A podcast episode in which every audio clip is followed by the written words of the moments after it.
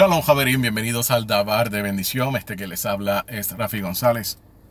Vamos a hablar un poco de un resumen de una parashat, la parashat Kedoshim, que estaba combinada con la parashat Aharei, las cuales se leyeron la semana pasada.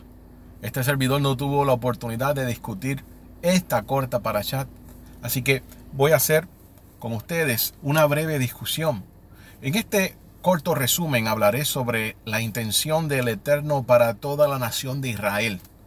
Cómo en todas las facetas de sus vidas Israel debe marcar la diferencia, con su estilo de vida ejemplificar que ellos son la nación que representa al único Elohim verdadero, el único Elohim de justicia.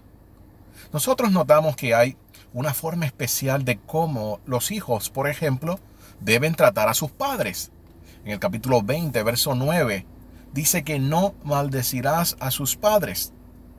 En un sentido más profundo, esto habla de no menospreciar a sus padres, de no hablarles con dureza o aspereza, y específicamente cuando entran en edades avanzadas. También vemos que en el capítulo 19, verso 32, está escrito que toda persona se ponga de pie delante de una persona que tenga canas que llegue al lugar donde se encuentran las demás. Está escrito en la tradición el Talmud Bavli, Tratado Kiddushim 32. Menciona que hay que honrar a toda persona de 70 años en adelante, aunque ésta no sea un erudito de la Torah. Esas personas tienen una experiencia de vida y esto es muy válido, muy valioso, hay que escucharlos. El respeto por las personas envejecientes es uno demasiado grande. A ellas se le honran. Son la memoria del pueblo. Son los que tienen la historia. Algo que desgraciadamente cada vez se pierde más en Occidente. También aborda el tema de las supersticiones en el capítulo 19, verso 26. Toda práctica supersticiosa, todo tipo de brujería, adivinación, está prohibido. Estas son prácticas que existían como una sombra de las religiones oficiales en el antiguo Medio Oriente. No solamente era en Israel, también todos los vecinos de Israel. Hoy en día esto sigue vivo, principalmente en la clase menos educada de la sociedad, donde se consultan a los curanderos, astrólogos, todo este tipo de personas que sirven a las tinieblas. Hashem también vuelve a recalcar una vez más que está rotundamente prohibido las prácticas homosexuales y la zoofilia. No se sigan las tradiciones de los pueblos que Hashem expulsa de la tierra. Para que Israel logre alcanzar un grado elevado de intimidad, recuerde, ser Kadosh, ser separado. Sabemos que Israel estando en la dispersión, donde no está unido, donde no está el templo oficiando donde no hay un rey.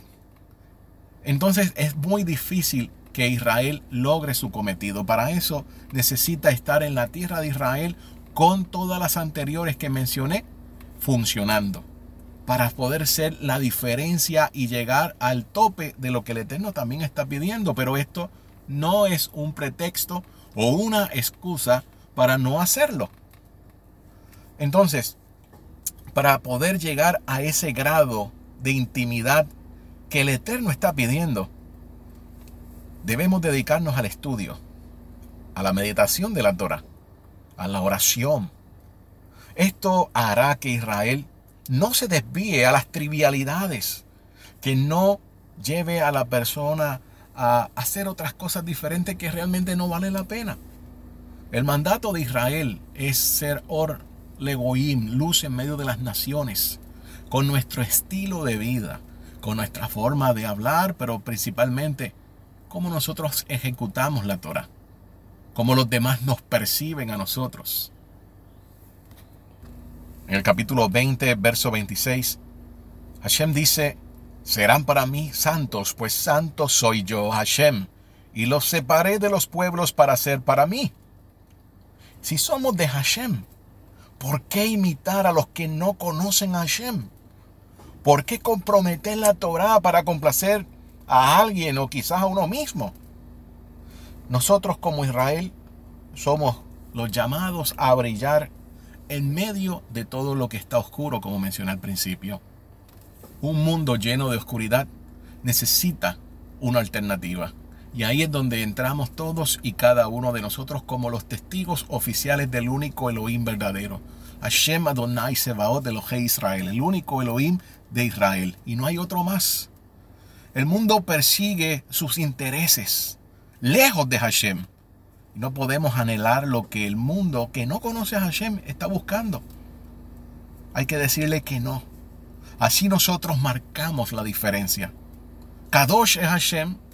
Kadosh es nuestro Ribi, Yeshua HaMashiach. Ese es el modelo a seguir. Esperando que todos y cada uno de ustedes pueda mantenerse firme, enfocados en el Todopoderoso en esta hermosa semana que está comenzando. Shalom, Javerim.